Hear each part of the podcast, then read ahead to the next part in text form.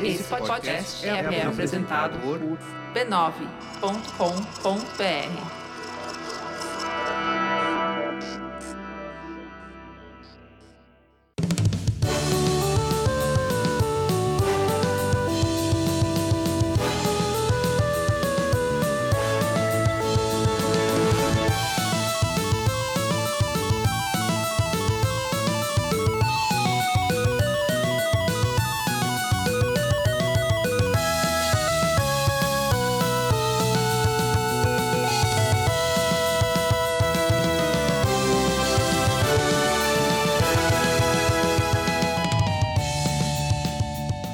Ao vivo, Poco Pixel número 151, eu sou o Adriano Brandão, do meu lado tá o Danilo Silvestre, tudo bom? Tudo bom, beleza? Maravilha! Qual que é o tema de hoje, Danilo? O tema de hoje é Losers, parte 2. É sobre podcasters que não conseguem marcar horas pra gravar e fazem no dia do lançamento do podcast, o episódio. E é a continuação E- disso. Já aconteceu mais duas vezes, essa é a parte Isso, 3 é. dos losers que fazem um pouco pixel. Não, não, não confunde a parte 2 com a parte 3. É sempre muito diferente. Sempre tem uma criança na 3 e não tem na 2. É verdade. É, a parte 3 se passa antes da parte 1. É, Que a história já meio já acabou na 2, aí tem que voltar pra antes é pra sempre ver se assim. tem alguma coisa pra contar. Na verdade, não. Na verdade, hoje a gente vai falar sobre mais consoles de videogame que perderam a batalha dos videogames nas suas ge- respectivas gerações. continuamos nossa saga de falar dos fracassados. Exatamente, a gente já falou dos fracassados da segunda, da terceira e da quarta gerações de videogames, portanto, do Atari até o Super Nintendo. E hoje a gente vai falar da quinta, da sexta e dos portáteis. Então são três grupos aí de vencedores e perdedores que a gente vai comentar hoje. É, os vencedores são histórias interessantes, mas os perdedores são sempre melhores histórias porque são coisas que a gente não conhece, que ninguém nunca viu. E entender por que, que alguém perdeu, às vezes é mais legal do que entender por que, que alguém Sim. ganhou, né? A, a quinta geração é especialmente fascinante porque tem muito perdedor. Muito, muito. Dúzias. E a sexta tem perdedores muito legais. É, É, é impressionante. Perdedores importantes. Perdedores importantes. E a gente vai dar uma, depois uma lapada nos portáteis que, basicamente... Todo mundo perdeu. Todo mundo perdeu. Menos a Nintendo. Menos a Nintendo. Que a Nintendo, ela se descontou nos portáteis o que ela sofreu nos, no- nos videogames de mesa. É, depois que a Nintendo entrou no mercado de portáteis, é, muito obrigado por participar, todos vocês outros. Exatamente. Antes da gente falar dos perdedores, a gente tem que falar sobre outra coisa.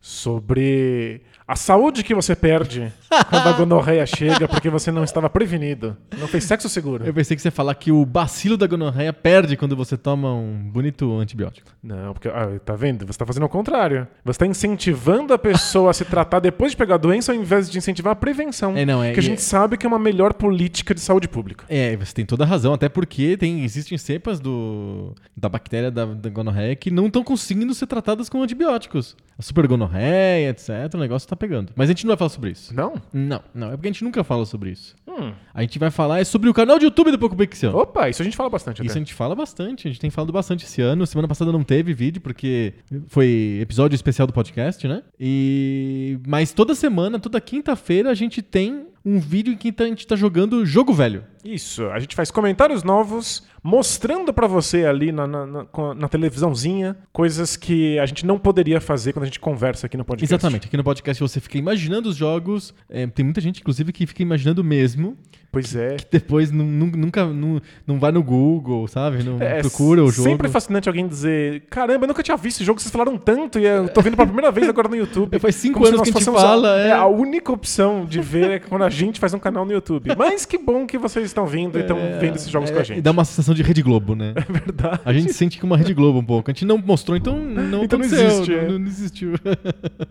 no youtube.com barra PocoPixel, toda quinta-feira a gente tá lá jogando o jogo velho. Boa. É legal pra você ver a gente interagindo com um jogo que forma uma mecânica toda diferente do que é o podcast aqui. É verdade. É um- No fundo, a gente tá esticando a experiência aqui do podcast. É como se fosse uma sessão do podcast. É, colocando lá um- uma coisa que a gente não poderia mostrar aqui. Exatamente. Também tem o Mecenato Esclarecido do PocoPixel pra falar. Legal, isso a gente fala e fala há muito a tempo. gente fala há muitos anos, é um lugar onde a gente agradece os nossos queridos apoiadores. Isso. Eles vão lá em apoia.se barra PocoPixel, contribuem com a gente com 10 reais todo mês, o que é muito pouco, cada vez menos. Cada vez menos do que um suco de shopping. Cada vez menos do que um suco de shopping ou do que uma, um café da sereia verde. É, certamente. Exatamente. E você, além de se sentir contribuindo com o projeto do Poco Pixel, você também recebe presentes. Hum, Um presente é o que eu acho o presente mais legal, é a companhia dos outros, dos outros amigos, dos outros mecenas, no grupo do Mecenato Esclarecido no Facebook. estar em, tão seleta companhia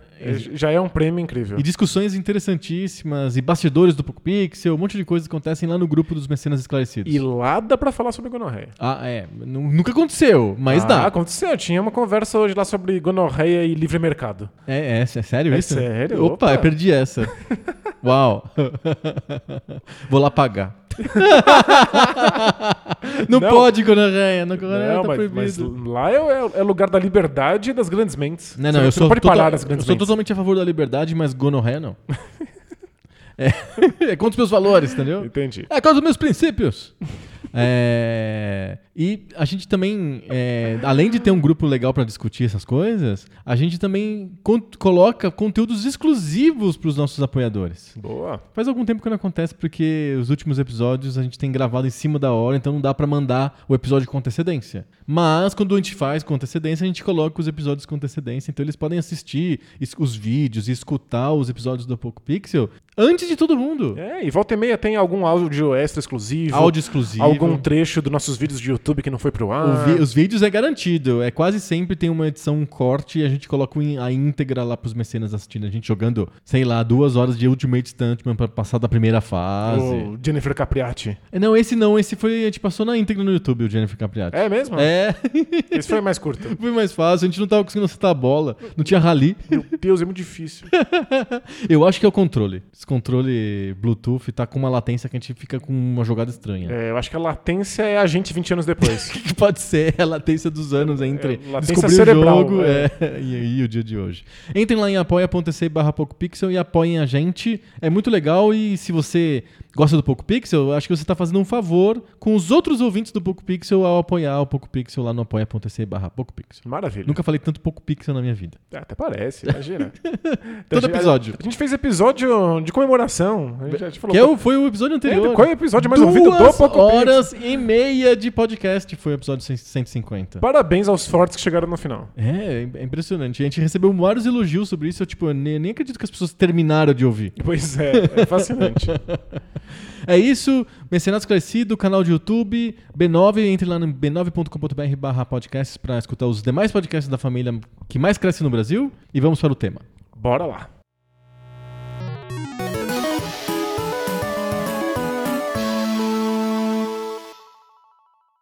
Mais perdedores. A gente fez um episódio inteiro sobre perdedores, que é uma desculpa esfarrapada pra gente falar da história dos videogames, né? Claro. é. É, a história às vezes fica muito presa nos vencedores, porque Sim. são eles que não só entram na memória das pessoas, mas eles ditam as regras da indústria. Exato. E aí os perdedores acabam sendo uma parte considerável da história que é menos acessível para o público comum, né? É, esse lance de podcast sobre perdedores, acho que cumpre dois papéis. Um é realmente fazer essa passada geral sobre a história dos videogames. É sempre mais uma, mais uma desculpa pra falar sobre a história dos videogames. Boa. A segunda também é um jeito de falar de caras que a gente não falaria em episódios separados. A gente vai fazer um episódio sobre o Television. Mas por que não? Um sobre tão o legal. Odyssey. Tô É. brincando.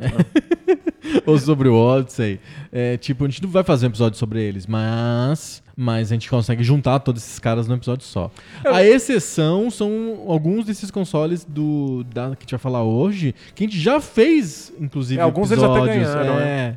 O Intellivision é um, um caso interessante porque não tem muito o que se dizer a respeito dele. É só dizer que ele era melhor que o Atari e não vendeu. É, a coisa interessante dele é porque ele fracassou. É, né? exato. A gente não tem como falar sobre grandes jogos ou sobre o seu grande papel na indústria. É, pelo contrário, é, o que marca ele é o fracasso. Então, a- aqui é o lugar pra gente discutir isso. E eu acho que as pessoas curtem esse, esse tema, tanto que várias pessoas entraram em contato com a gente falando: quando que vai pro ar a segunda parte dos Losers? Agora. Ah, vai agora.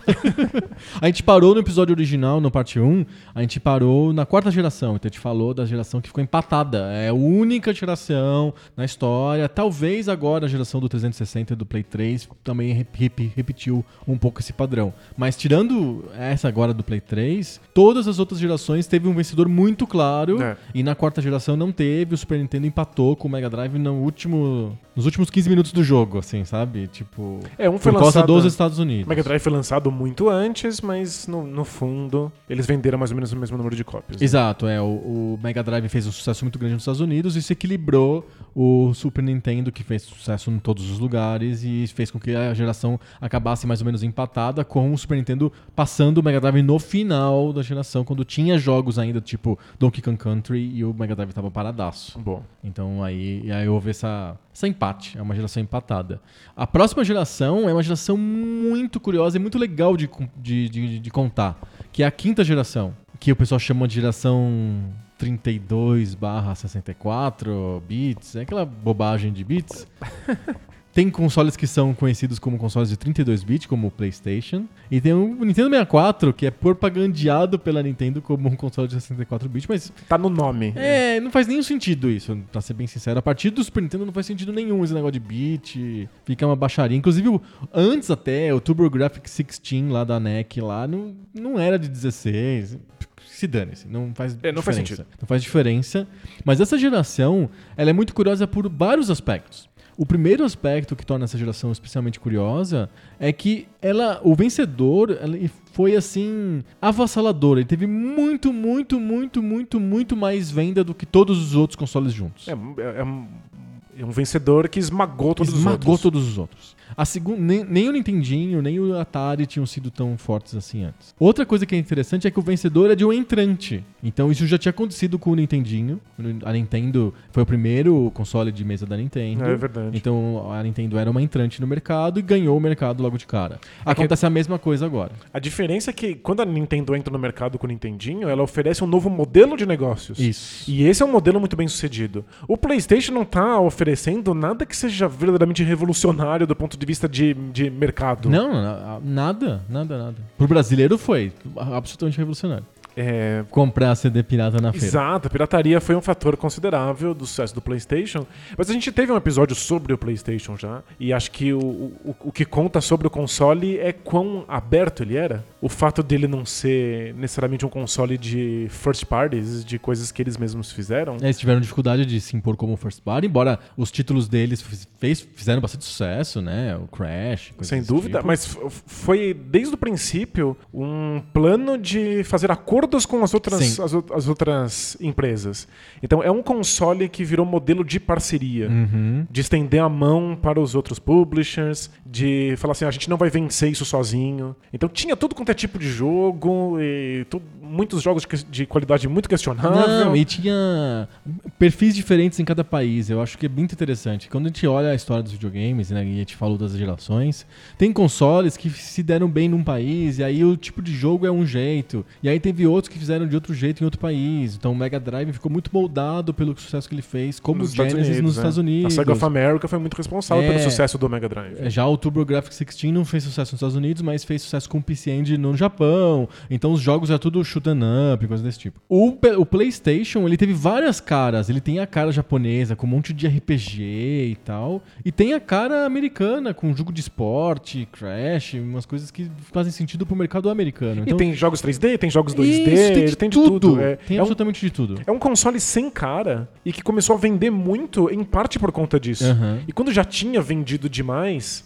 aí as empresas queriam apostar todas as fichas no PlayStation e aí começa a ter cara. Aham. Aí você começa a ter jogos icônicos. Aham. Mas a gente lista os jogos icônicos do PlayStation, cada um é de um estilo, cada um é de uma empresa. A gente já fez um episódio sobre o launch lineup e é muito engraçado o launch lineup do, do- do PlayStation. São títulos que a gente não lembra, é, são- não, não são importantes. Ele começa meio low profile mesmo. Mas tem de, tem de tudo. tem é. de tudo, tem de tudo. É o console sem cara acabou virando a cara dos videogames durante a quinta geração. Então, é, são duas coisas diferentes. A primeira coisa é que o entrante é o líder. A, a segunda coisa é que o líder é muito disparado. E eu acho que a terceira coisa que chama atenção nessa geração é que a quantidade de consoles lançados é absurda.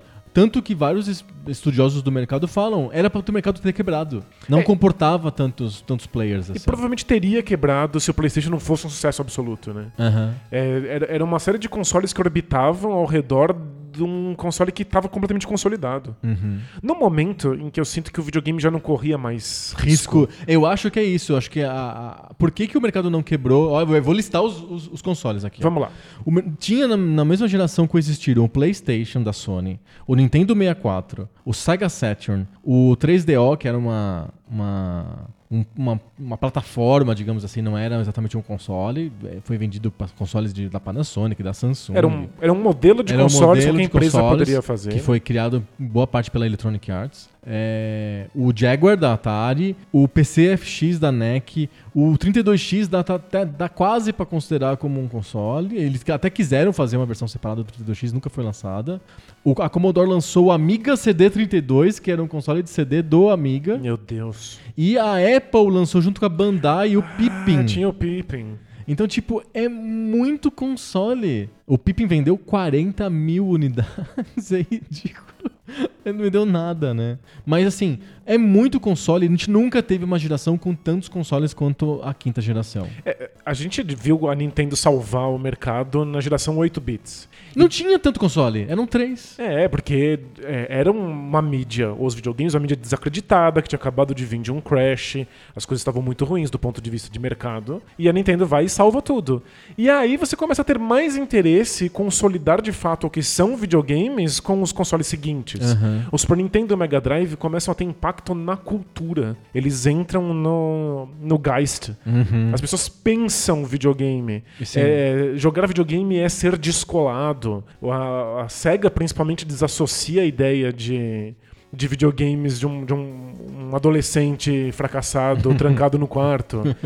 E aí parece que você pode expandir o seu público. A quinta geração é a tentativa de falar com todo mundo. Você começa a ter jogos que são voltados para garotas, jogos que são voltados para adultos, coisas que estavam só no- no- nos PCs começam a ir pro, pros consoles. Parece que todo mundo quer uma fatia dessa pizza. Todo mundo, todo mundo. Então, o primeiro console dessa geração foi o, foi o, o- o Jaguar e o 3DO, eles foram lançados em 93.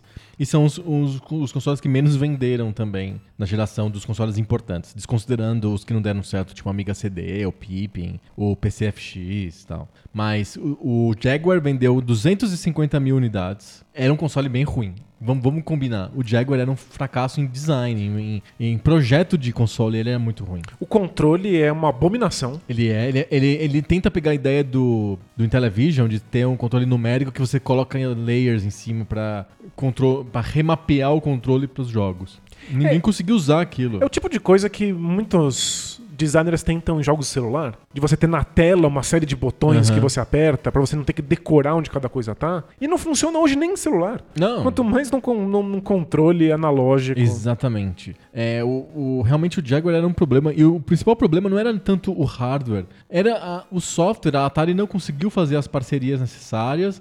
Ela começou a portar os jogos ela mesma e os jogos não funcionavam, não eram bons o bastante. Eles, eram, eles pareciam é, mal feitos, feitos em casa. Para perto dos outros jogos que eram lançados pro Super Nintendo ou pro Mega Drive, eles pareciam jogos caseiros. É, o, o Jaguar era um console famosamente difícil de programar, de Aham. criar jogos, numa época em que ainda não se sabiam fazer jogos 3D, a, a indústria estava engatinhando. Ele nem era nisso. orientado totalmente pro 3D, o Jaguar. e A maioria dos títulos que fizeram sucesso tipo, é, foram títulos de 2D. É, e era meia dúzia de jogos. É, muito poucos jogos, É, né? ele A biblioteca do Jaguar é muito pequena. Ele teve uma leva de jogos inicial e nada mais saiu além disso, porque E- o console ele foi era um console caro, ele, os cartuchos eram caros, eles tentaram mexer nisso com o Jaguar CD. Eles lançaram aquela famosa privadinha do Jaguar que você encaixa em cima, então ele fica um CD que parece uma privadinha.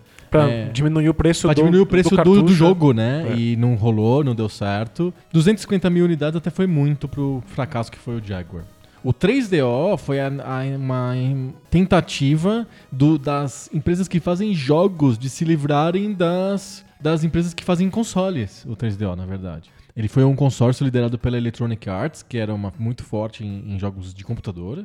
E também, mas tinha, que tinha o famoso contrato com a SEGA para fazer os jogos pro Genesis, etc. E a, a Electronic Arts liderou várias, várias empresas para fazer uma, uma padronização do que seria um tipo de videogame que qualquer fábrica pudesse licenciar e fazer e lançar no mercado. Como se fosse o VHS, como se fosse o DVD, como se fosse o MSX. O MSX não deu certo, né? A gente sabe disso. Ele funcionou no Japão. É... E, e pra gente? E, a- e pra gente, pessoas, nós dois aqui. então é, é isso. O público-alvo do MSX é Adriano Danilo e Isso. Japão. Mais 20 milhões de pessoas do Japão. Não, mentira. No Brasil tem, tem bastante gente que ainda, ainda lembra até hoje do MSX. Boa. E o, o- mesmo tendo esse exemplo de fracasso, o pessoal da EA, da EA, etc., ficou colado é, nos, nos sucessos dos padrões de vídeo, né? VHS, DVD, CD. Faz sentido. É, eles ficaram fo- fo- focaram nisso. Eles falaram assim: não, va- vai dar certo. A gente vai fazer um VHS dos videogames. A gente vai licenciar para todo mundo que quiser lançar consoles é, dentro do padrão. Vai, vai poder fazer isso e vai aí a gente lança um jogo e esse jogo pode ser usado em qualquer console. É, e essa é é uma ideia de universalização que parece muito apetitosa depois de uma geração que foi rachada em dois. E sabe onde que deu certo isso? Onde? Nos PCs. Não precisava do 3DO. É, faz todo sentido. O 3DO, inclusive, ele, ele surgiu, ele surge como uma especificação separada que é, elimina a- o modelo de negócio que a Nintendo que a Nintendo aprimorou e que a Atari criou, que é vende o console subsidiado e você ganha dinheiro na licença dos cartuchos. O 3DO não tinha licença de cartuchos porque a ideia toda, o design todo do, do projeto era para para os estúdios poderem lançar jogos à vontade, sem Eles precisar próprios, de acordo, claro. de licença, selo de qualidade da Nintendo, nada disso ia ter. Eles podiam lançar os jogos e esse jogo simplesmente funcionava em qualquer, em qualquer console. O problema é que isso fazia com que os, os consoles 3DO fossem muito caros, porque eles não podiam ser subsidiados. Então eles simplesmente eram um preço de um computador. Mas você não tava pagando uma parte do console quando você comprava um jogo. É, você que hoje- pagar o console Exato. de uma única vez. Hoje é assim, é, quando lançou o PlayStation 4, ele custava para fabricar mais do que você pagava na loja. 100 dólares a mais do que você pagava na loja. Hoje não, hoje ele custa tipo 100 dólares a menos do que você paga na loja. Mas é porque passou, sei lá, o quê? 8 anos do, Play- do lançamento do Play 4? Muitos anos. Muitos anos. Então, tipo, claro que a tecnologia ficou defasada e ficou mais barata. Mas é sempre assim, no- no- nos primeiros anos de fabricação do console, a Sony, a Microsoft, a Nintendo tem prejuízo para fazer as pessoas comprarem aquele console. É, se você precisa garantir uma base instalada, você quer que o seu console esteja no máximo possível de casas para que eles comprem o máximo possível de, de jogos, e aí o né? dinheiro vem dos jogos.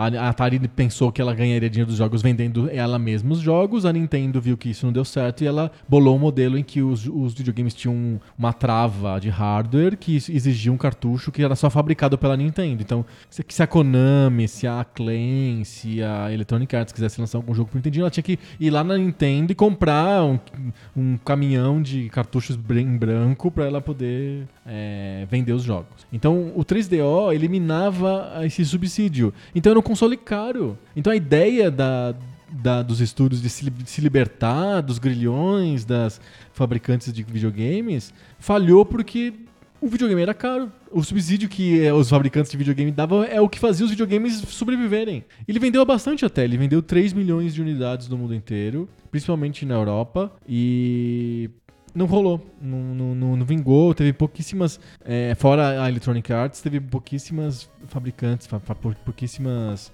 pouquíssimos estúdios que lançaram jogos para o 3DO. É, a E ideia ele era um é- bom console. A ideia é interessante, porque a gente viu um monte de gente que queria jogos de Mega Drive, mas só tinha um Super Nintendo. A gente queria jogos Super Nintendo e queria um Mega Drive. O conceito de você ter um console que vai rodar qualquer coisa é incrível. O problema é que não vai rodar os jogos exclusivos dos outros consoles. E não funciona no mundo real, né? É caro o- demais. É, é caro demais, não funciona. Então, o que, que é caro demais e que o software é barato e que não tem problema de, de compatibilidade? Computadores. Os computadores. Então, se os 3DO custasse lá 600 dólares, 600 dólares você compra um compact empresário com kit multimídia. Pois é, a gente tá falando da quinta geração de consoles, os computadores estão bombando, nessa Bombando. época. Ó, o 3DO é de 93, em 93 já tinha o Quake, então tipo, As pessoas estavam realmente jogando nos PCs. jogando né? nos PCs. Então ele, ele, ele realmente ele entra pra, pra, pra uma, pra preencher uma lacuna que não existia, que já estava preenchida. O 3DO ele falha por o conceito dele estava errado, não a execução. Faz sentido. Se ele existisse num mundo em que não existisse o outro modelo, o modelo de consoles subsidiados, E talvez- aí as pessoas talvez se interessassem. Tá bom, vou ter que pagar caro, né? Mas é o único jeito de jogar. Mas Exato. não era o caso. O caso, o, o MSX, ele não deu certo, não por causa do modelo, o modelo era ótimo. É, ele não deu certo porque existia uma concorrência complicada, uma guerra de preços nos Estados Unidos que inviabilizou a entrada do, do MSX nos Estados Unidos. Ele funcionou só no Japão. É. Mas o modelo era ótimo. Os fabricantes japoneses gostavam do modelo. A, a Sanyo, a, a Sony, a Sharp lançaram um monte, os Panasonic lançaram um monte de computadores MSX. Funcionava super bem pra eles. Bom, esse foi o 3DO. Ele vendeu 2 milhões de unidades. Aí vamos para os nossos fabricantes tradicionais, para nossas empresas do coração. A Sega e a Nintendo. Boa. Elas são perdedoras nessa geração. Completamente. Completamente perdedoras. É, a SEGA principalmente. né? A Sega é muito mais perdedora do que a Nintendo. É, a, a gente tem que dar nome aos bois é, e admitir que esse aqui é, o é o fim da SEGA. O Saturn. É, o Sega Saturn é a morte da SEGA. Ela vai tentar ainda um- uma sobrevida com o Dreamcast, que pra mim é um dos melhores consoles de todos os tempos. Mas o Saturn já tinha enterrado não só completamente as finanças da empresa, mas também toda a reputação que ela poderia ter. Sim. É, é impossível falar do Saturn e do fracasso dele nessa geração e não falar do fato de que a SEGA estava completamente dividida e rachada em quadrilhões de consoles. Uhum. Então, o Mega Drive tinha ganhado uma sobrevida com o Sega CD. E o Sega CD tinha ganhado uma sobrevida com 32X.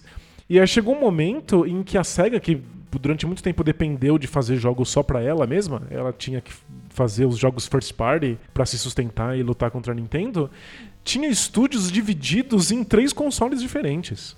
Quatro, se você pensar que ainda tinha coisa saindo pro Mega Uhum. Sim. Drive. Sim. É, e a gente não tá ainda falando do Game Gear. vai falar ainda, vai falar daqui a então, pouquinho. tinha gente fazendo jogo pra Mega Drive, pra Sega CD, pra 32X, pra Game Gear e pra Sega Saturn nos estúdios internos da Sega. E o Sega Saturn é uma resposta a um projeto que não deu certo da, da Sega, que é o Netuno, né? Que era a versão standalone do 32X. E tipo, imagina quanto de esforço foi colocado pra tentar fazer o negócio funcionar e não dá certo, e volta atrás, e muda, e faz o Saturno, e não sei o quê. É, o que aconteceu internamente na Sega foi que eles estavam sempre presos ao, ao hardware do Mega Drive. Tudo que eles tentavam fazer estava preso num hardware que era muito primitivo. Uhum. E, eventualmente, a, a- SEGA tinha uma série de conflitos internos, mas ganhou a ideia de fazer um hardware que fosse o mais poderoso possível. Aham. Então, o Sega Saturn era um console muito potente para essa geração, para a época. Custava muito caro. Foi super apressado, porque não estava pronto. Era um, um desafio de, de design e de indústria. E teve que sair correndo porque eles não queriam entrar atrás do PlayStation no mercado. Eles tinham visto. É, o PlayStation é de 94, o Saturn também é de 94. É, o, Sa- o Saturn sai quase na mesma época, Aham. assim, é, tem é um mês de distância. Mas a SEGA tinha percebido a vantagem de você entrar antes no mercado. Sim. Porque o Mega Drive venceu porque criou um- um- Então, anos uma antes do distância Super Nintendo, do. Super Nintendo considerável. As pessoas não queriam esperar o Super Nintendo, as pessoas já foram experimentando o Mega Drive porque parecia a coisa mais legal Sim. possível. Então eles não queriam que o PlayStation criasse uma vantagem, o Sega Saturn foi apressado. Então era um hardware muito complexo que teve que sair antes do que deveria. É, era um, um hardware focado em 2D de última geração, teve que colocar um, todo uma, um- peças que gerassem um 3D que ainda não estavam muito bem pensados. Era monstruosamente difícil de programar. Então é- era um monstro muito maior do que a SEGA conseguia lidar, sendo que a SEGA não estava disposta a fazer to- todo, pegar todos os seus esforços e direcionar para fazer jogos para ele. Sim.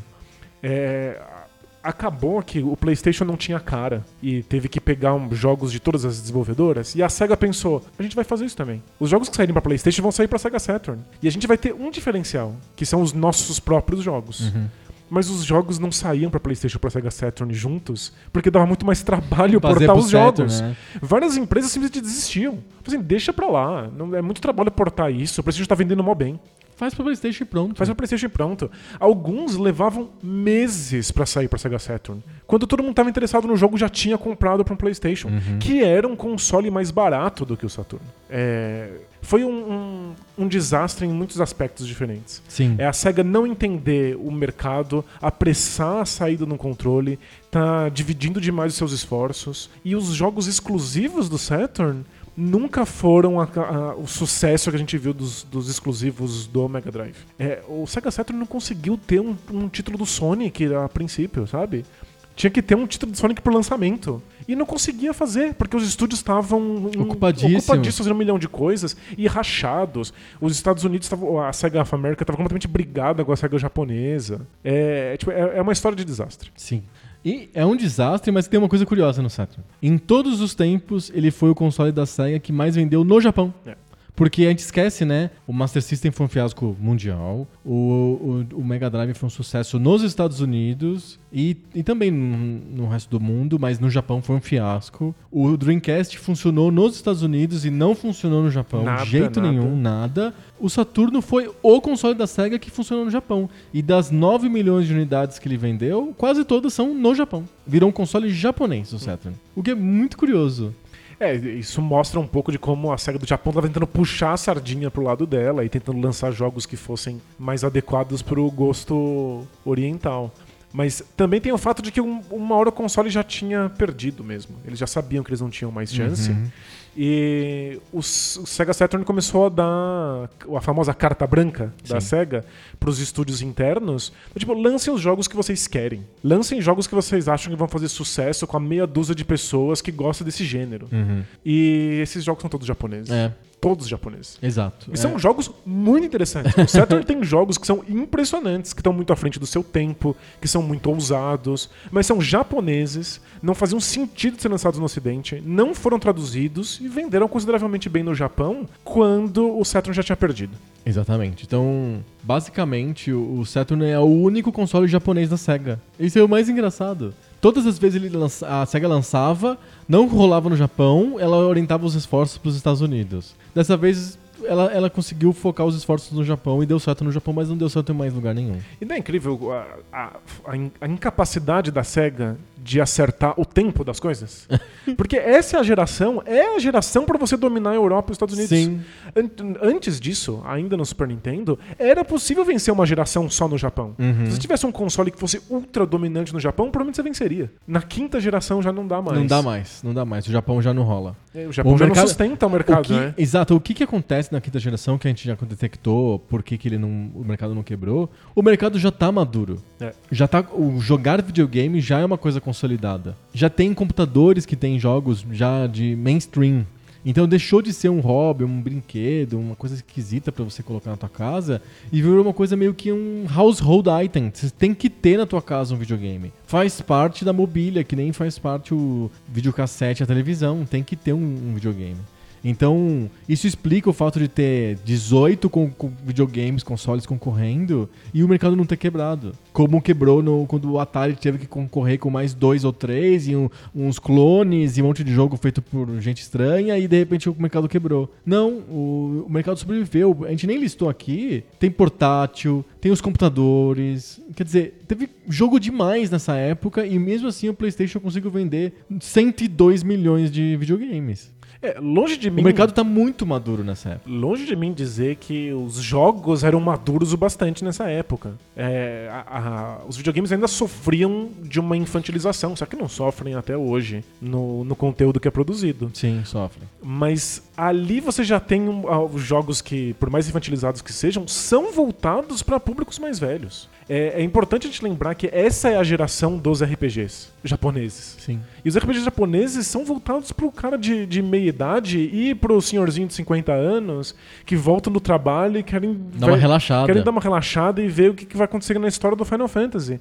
Já são coisas que estão dentro da cultura, Sim, e independente da idade. exatamente. É, não tem como não ter um console em casa, né? Não, Já não, é- não, você tem que ter. E se toca CD, que nem o PlayStation, melhor ainda. Você já ganha uma, uma utilidade extra pro teu console. Então, é um mercado muito maduro e realmente ganhar só o Japão não funciona. Tem que ser mundial a coisa pra dar escala. Vamos pra mais um que, que penou e aí foi a primeira derrota de verdade, a Nintendo. A Nintendo veio de duas vitórias, uma vitória estrondosa, maravilhosa com o Nintendinho, que vendeu tipo 60 milhões de unidades e que dominou o mercado na terceira geração. E depois uma vitória também com o Super Nintendo, que ven- vendeu mais do que o, o Mega Drive, mas ficou meio empatado, mas vendeu mais. E que foi dominante de alguma maneira no final da geração de- da, da quarta geração. A Nintendo demorou, né? Ela ficou presa, aferrada a- ao Super Nintendo, assim como ela tinha ficado presa, aferrada ao Nintendinho lá atrás. E- E demorou um monte pra lançar o console dela. É, a, a- a minha opinião aqui é que a Nintendo cometeu o mesmo erro duas vezes. Ela se segurou no Nintendinho, entrou atrasada na corrida do, do, Do Super Nintendo, Super 16 Nintendo. E depois ela fez isso de novo com o 64. Mas a diferença de tecnologia ficou muito mais evidente quando ela atrasou para lançar o 64. Sim. É, embora o Mega Drive fosse muito superior ao Nintendinho, Não era. não era tão, Tão, gritante. isso. As pessoas conti- continuavam jogando Nintendinho e gostando daqueles A jogos. experiência era próxima, tanto que tem um monte de ports de jogos de Nintendinho pro Mega Drive que sem tanto, tantas melhorias. É, inclusive era, era ruim para o Mega Drive. Exato, tinha que ter uma biblioteca de jogos abaixo do que podia ser. Exatamente. Mas não era tão gritante assim. Quando a Nintendo faz a mesma coisa, fala, não, vamos continuar aqui com o Super Nintendo, tá vendendo bem, a gente tá vencendo o Mega Drive, então nós, agora nós estamos deixando o nosso rival pra trás. Entra o PlayStation no mercado, que a gente sabe que era pra ser uma parceria da Sony e da Nintendo, que acabou falhando porque o Nintendo não quis lançar. Ah, é, a Nintendo não quis lançar o addon de CD porque medo de pirataria, etc. E aí, qu- quando a Nintendo entra no mercado, a distância entre um PlayStation e o Super Nintendo é tão absurda, é tão gigantesca do ponto de vista gráfico, que todo mundo já pulou pro PlayStation já Sim. há muito tempo. E o curioso é, a maior parte dos jogos de PlayStation, especialmente da primeira geração, são muito ruins. Mas eles são visualmente de outro planeta. Aham, sim. Eles são outra, outra criatura. É. É som cristalino, é, vozes gravadas e gráficos verdadeiramente 3D, ao invés do daquele migué que a Mode que, 7. que- Mode 7 que o Super Nintendo fazia. Então, não tem como. Eu lembro de ver um PlayStation pela primeira vez e ficar completamente embasbacado. E a gente sabe que não se sustenta. É, se você vê um PlayStation hoje, você percebe quão quebrado é, como os polígonos são zoados. É, eu acho que são. A gente já teve brigas aí com, com sobre isso, mas com os nossos ouvintes. Eu acho que a base de jogos do PlayStation é a base que mais mal envelheceu da história dos videogames. não tenho a menor dúvida. Os jogos, quase, assim, 99% dos jogos do PlayStation são injogáveis hoje. Não É, dá. Todos eles que continuam no imaginário são jogos que ganharam remakes. Mesmo os RPGs Uhum. ficam ganhando remakes o tempo inteiro. Porque são jogos que não. eh, São muito difíceis de você ver algum, al- alguma validade neles hoje. Sim. Mas na época não era isso que importava. Importava. Era o- tão diferente do Nintendinho, né? era um, um salto tecnológico inimaginável. E aí, quando a Nintendo 64 entra no mercado, as pessoas já estão fascinadas Esse é o pelo ponto. PlayStation. O PlayStation é de 94, assim como o Saturn e, e- e o 3DO e o Jaguar de 93. A Nintendo põe o, o videogame dele no mercado em 96. É. Já tinha 3 anos de Jaguar e 3DO, não conta, mas tinha 2 anos de PlayStation e Saturn. Quer dizer, as pessoas já estavam intoxicadas pelas experiências de, do PlayStation, principalmente, e a Nintendo entra dois anos depois e fala: Olha, tá aqui uma coisa diferente pra vocês. É tipo, muito tarde demais, cara. E tem outras coisas envolvidas. A Nintendo também estava completamente convencida de que cartucho ainda era a melhor ideia. Sim. É, diminuía a pirataria, você continuava vendendo os cartuchos para as outras empresas terem que, que usar aquilo que Ah, você o lan- produzia. Isso, funcionava no modelo da, da licença da Nintendo, né? E a Nintendo estava convencida de que isso era uma A boa Sony ideia. colocou uma trava de pirataria que era ridícula. É, ninguém, nin- ninguém tinha um console que não estava destravado no mundo, né? não, e você não precisava destrafar o, Play- o PlayStation. Você podia ter um jogo oficial, você liga com ele, aí você levanta a tampinha, troca o jogo e ele funciona. É, eles mudaram, eles depois fizeram Depois outras fizeram travas, né? outras, outra- outras travas, Mas mas, tipo, inicialmente, é. inicialmente era tipo infantil. E aí a Nintendo acha que o cartucho vai ser mais seguro, que vai ser mais interessante. Mas você tem o problema de que é caro, o cartucho é bem caro de se produzir, tem pouquíssima memória quando comparado a um, Pouquíssima, a um CD. pouquíssima. É, minimiza os loads. Nossa, o que load é- de PlayStation é o load. PlayStation era complicadíssimo. Depois eh, o PlayStation vai melhorando o hardware, você tem consoles que são minimamente melhores nisso. Mas não vale a pena você perder load pra você perder tanto espaço de armazenamento. Então não tinha vídeo, não tinha som, não tinha música. É, perdia muita coisa o, o cartucho de, de Nintendo 64. O que fez o Super Nintendo ser um sucesso no Japão foi Final Fantasy. Foi você ter RPGs japoneses. No instante em que a Nintendo fala, eu quero ter cartucho, O a- pessoal do- da, da, a da Square- Square falou, "Hum, PlayStation. adeus, a gente não vai mais lançar o- o- os nossos jogos pra você. A gente quer dar o próximo passo no- no- na contação de histórias. A gente Uhum. quer vozes, a gente quer CGs. Sim. Então a Nintendo abriu mão disso, abriu mão dos third parties, abriu, porque eles já estavam no PlayStation. Não era fácil de portar, porque eram hardwares muito diferentes. O 64, inclusive, era melhor, então era difícil fazer De- esse eu, eu fiz um estudo, o, dessa geração, o PlayStation é o pior hardware. É bem possível, né? Acho que ele fica perto do Jaguar. O Jaguar é um pouco pior. Mas de, de resto, o, o PlayStation é o pior hardware. Ele foi lançado antes, tudo bem. Mas ele tem várias, várias, várias partes dele que são abaixo dos demais. Pois é. E é, o 64 acaba perdendo os ports também por causa disso. Entrou tarde demais, os ports já estavam sendo lançados para o rival. É, é uma série de más escolhas da Nintendo Sim. que faz ela voltar para uma época em que depende dos próprios jogos, depende daquilo que ela mesma faz. O que é, não é o que a gente associa ao Super Nintendo ao Nintendinho. É claro que os- talvez os melhores jogos do Super Nintendo São, Nintendinho são os são os da party, Nintendo. é. Mas tinha um bilhão de outros. Ah, você quer, quando a gente era moleque, a gente queria assistir um filme e saber que ia sair o jogo do filme para o seu console. Eu sabia que o jogo era uma bosta, mas tinha que jogar. A gente queria o jogo do de- seu desenho favorito. Eram essas coisas que não tinham como aparecer no, no 64. E, e era muito comum no PlayStation. É, tinha Todo Tudo. filme, todo desenho tinha um jogo merda no PlayStation. É, você, ia em qualquer camelô e voltava com bacias de jogo da Pequena Sereia, É. dos Teletubbies, É, de qualquer personagem famoso. É tipo aplicativo de Android, assim. É, tinha Tem de tudo. tudo. E o 64 não tinha isso, perdeu os RPGs, virou um console refém dos próprios jogos da Nintendo. E mesmo assim vendeu 32 milhões de, de unidades, o que não é mal, mas não chega nem perto do que a- o PlayStation vendeu. Que foi mais de 100 milhões. 102 milhões de unidades. Mas, a- a- e além, de, além de ter sido muito abaixo do que a Sony, a Nintendo também amargou a pior performance deles desde que eles entraram nos videogames. Pois é. Eles venderam o- esses 32 milhões de Nintendo 64 que foram vendidos, são menos do que o que vendeu de Nintendinho, o que vendeu de Super Nintendo, num mercado muito maior. Então o Nintendinho pegou um mercado muito menor, muito pequeno, e vendeu o dobro do que vendeu o Nintendo 64 no mercado gigante, de 96. É, não é um fracasso retumbante, assim, não é Ah, não vergonha é que 64. quebrou a é. Nintendo, não. Mas é um, é, é um fracasso pra posição que a Nintendo, Nintendo tinha, na tinha. indústria É. até então. né? Todo mundo botava muita ficha porque ela tinha tido dois sucessos, o status de ter salvado o mercado e ela, o Nintendo 64 realmente flopou nesse sentido. Mas acho que é, é- talvez o o 64 seja a mais interessante história de fracassados em toda a indústria. Porque o, o Sega Saturn continua vivendo num cenário muito cult de meia dúzia de jogos muito bizarros e obscuros que os fãs de Saturn são apaixonados. Então hoje o Saturn vive de emulação e tem jogos que custam centenas de dólares porque as pessoas querem aquele jogo só saiu no Japão. O 64 não. O 64 é um, um console que ficou mainstream, ditou as regras do que são os jogos 3D. Os jogos são muito mais importantes que os jogos do PlayStation. São alguns dos jogos mais importantes de todos, Todos os os tempos tempos no, no Nintendo 64. 64. São jogos que mesmo quem não teve um 64 conhece, sabe como é. Você reconhece hoje jogabilidades no- nos jogos que você joga hoje que nasceram no 64. Total. Então Total. é, é um fracasso de mercado, mas não é um, um console Fracasso- cult.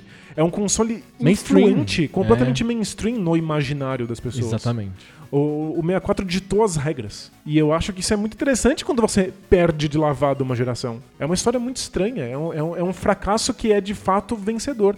o PlayStation consolidou uma série de franquias. Um Mas monte, é, o modelo de distribuição dos jogos, modelo de parcerias. não consolidou, Mas não consolidou a jogabilidade. É. Não consolidou alguma coisa que o pessoal falou assim: olha, aquilo funcionou bem no PlayStation, vamos levar isso pra, pra frente? Acho que consolidou o modelo de ter mil CGs, e isso, isso ele consolidou. Mas a jogabilidade em si de ter um Mario 64, um Ocarina of Time, não, não tem no PlayStation. Nem de, nem de longe. É, eu sempre comento que o, o 64 tem pouquíssimos jogos, é uma biblioteca limitadíssima. Cento e poucos. É, é, de fato, você não tinha muita coisa pra escolher. Mas pra quem tinha 10 jogos, 15 jogos ao longo da, da sua vida com console, você tinha certamente os 10, 15 melhores jogos, da geração. Da geração, totalmente. É que E, e que o Nintendo 64 também ele tinha uma coisa que me incomodava na época. Ele forçava o usuário a aderir a uma, uma jogabilidade específica. Ele não tinha muita opção. Ele era meio que. Você pode jogar o jogo que você quiser, desde que ele seja em 3D com ambiente aberto. Sabe? Entendi. Assim como você pode ter o, o, o cor, o- a cor e o modelo do carro que você quiser, desde que seja um Ford T preto, sabe? É, o Nintendo 64 era bem travado nesse sentido. O PlayStation tinha mais coisas, sabe? Tinha, Tinha jogos 2D, Dois jogos 2D, eu tinha um Castlevania que era 2D e assim por diante. Mas É, o Rayman e Castlevania, que eram os jogos 2D do PlayStation, fizeram sucesso demais. muito né? sucesso e tal. Os jogos de luta. Sim, exato. É, os próprios RPGs, né, que não dependiam de ser um 3D, super mega 3D. É, e tal. dependiam do CG, né? Dependindo do CG. Enfim, o Nintendo 64 era mais travado pra isso. Des- de- de- ele dependia de que o, o usuário, o jogador, dele aceitasse assinar esse contrato dizendo: Ok, 3D, tá legal pra mim, pode ser, funciona. Nem sempre funciona, mas ok. né? Faz sentido. Essa foi a quinta geração, a geração que tem mais consoles. Ridículo. E- enfim. E se vocês acham que o PlayStation vendeu muito, é que vocês não viram a sexta geração. Lembrando, o PlayStation 1 vendeu 102 bilhões. A gente vai falar agora da sexta geração, que tem o PlayStation 2, que vendeu 155 milhões de unidades. É ridículo. Ele foi lançado em 2000, ou seja, seis anos depois do primeiro PlayStation. Mas a geração, quem iniciou a, a sexta geração foi o Dreamcast, na verdade, foi a SEGA. E aí ela não repete os erros eh, nem dela própria, na, na- a confusão do Saturno. em- Que não foi demorado, mas foi confuso. Ela poderia ter lançado o videogame dela dois anos antes. Não tenho dúvida. Ela se aferrou demais ao Mega Drive e, e o 32X. E o- ficar enfiando É. coisas nos buracos no Mega Drive. Exato, ela sofreu com isso. E ela perdeu o tempo, ela podia ter lançado lá o Netuno lá antes de todo mundo. E quem sabe ela teria ganho essa geração. Ela quis fazer isso agora na geração, na geração posterior. Ela se antecipou a todo mundo, lançou um excelente console que é o Dreamcast em 98, dois anos antes do PlayStation 2. Não rolou. Aí ela foi a primeira a tirar o console da- do mercado em 2001. É, pra mim, Ela foi a primeira a entrar e o primeiro a sair. pra mim é o melhor perdedor de todos os tempos. O Dreamcast é um espetáculo de planejamento, de lançamento, de visão. Fizeram tudo certo. Tudo certo. O foco já é inteiramente o público ocidental, nos Estados Unidos. Tecnicamente ele é muito bom. É um baita console, especialmente o, o salto que ele tá fazendo em 98, porque a gente tava vendo em 96 no 64. Sim. São mundos muito distantes O em mesmo pouquíssimo 94, tempo. É, certo? Quatro aninhos aí. É- mudou muito. é muito, é, é Outra coisa, outra vida o Dreamcast. O line-up, os jogos de lançamento são inteligentes, é tudo bem pensado, a campanha de marketing é agressiva, é Fizeram a famosa, a famosa festa de lançamento do Dreamcast, né? Tem é, o, o 9 do 9 de 99 nos Estados Unidos. A campanha de se você não achar um PlayStation 2 na loja, você leva um Dreamcast por metade do preço. Que fizeram depois, quando Fizeram a coisa já tava depois. indo mal já. Mas é. Na, na- verdade, o Dreamcast estava liderando o mercado Aham. quando até o PlayStation Ah, 2 não, o ser PlayStation 2 lançado. foi é. lançado, exato. O Dreamcast foi um sucesso muito grande no Nos lançamento. Estados Unidos. Exato, É, é. é importante dizer isso. Claro, mas é. Nos Estados Unidos. No lançamento tava dando tudo certo. Eles perderam a EA por uma série de escolhas internas, que eu acho que foram acertadas, mas pagaram um preço. E depois perderam pro PlayStation porque RPGs. RPGs. E a gente subestimou o peso que o nome PlayStation tinha ganhado no, no, no- no mercado. Não, é verdade. E uh, lembra que eu, fa- eu falo sempre isso que Nintendinho, Nintendo, Nintendo eh, virou sinônimo de videogame nos Estados Unidos. O PlayStation também virou sinônimo de videogame nos Estados Unidos depois. É, quando o PlayStation vende 100 milhões de unidades, é tarde demais. É, A próxima geração, eles venderam o quê? 150 milhões? 155 milhões. É, as pessoas já estavam esperando o próximo PlayStation. E a Sony foi muito inteligente em ficar mantendo um hype constante. Uhum. Olha as fotos do que vai ser o próximo PlayStation. Dois anos enrolando. É muito tempo. É né? muito tempo. E a, a SEGA ficou refém disso. Mas foi, foi, foi tudo bem feito. A, a SEGA falou assim: a gente vai se redimir todos os erros. Tudo que a gente fez errado no SEGA Saturn, no SEGA CD, Ela no fez 3DS, a gente certo. vai fazer direitinho aqui. Ela não combinou com o cenário só. No Japão, você podia levar um Sega Saturn de volta pras lojas e receber um, um- um Dreamcast por uma quantidade mínima de dinheiro. Aham. Do tipo, a gente tá te pedindo desculpas por ter comprado um console que fracassou. Que não tem jogos. E estamos te dando o melhor console possível nessa Sim. geração. não tu- rolou tudo no Japão, bonitinho. não rolou. O Dreamcast não colou no Japão. Isso atrasou demais. Isso tem vários efeitos quando não decola no Japão. O primeiro efeito é é um mercado a menos, então são menos menos usuários para os jogos.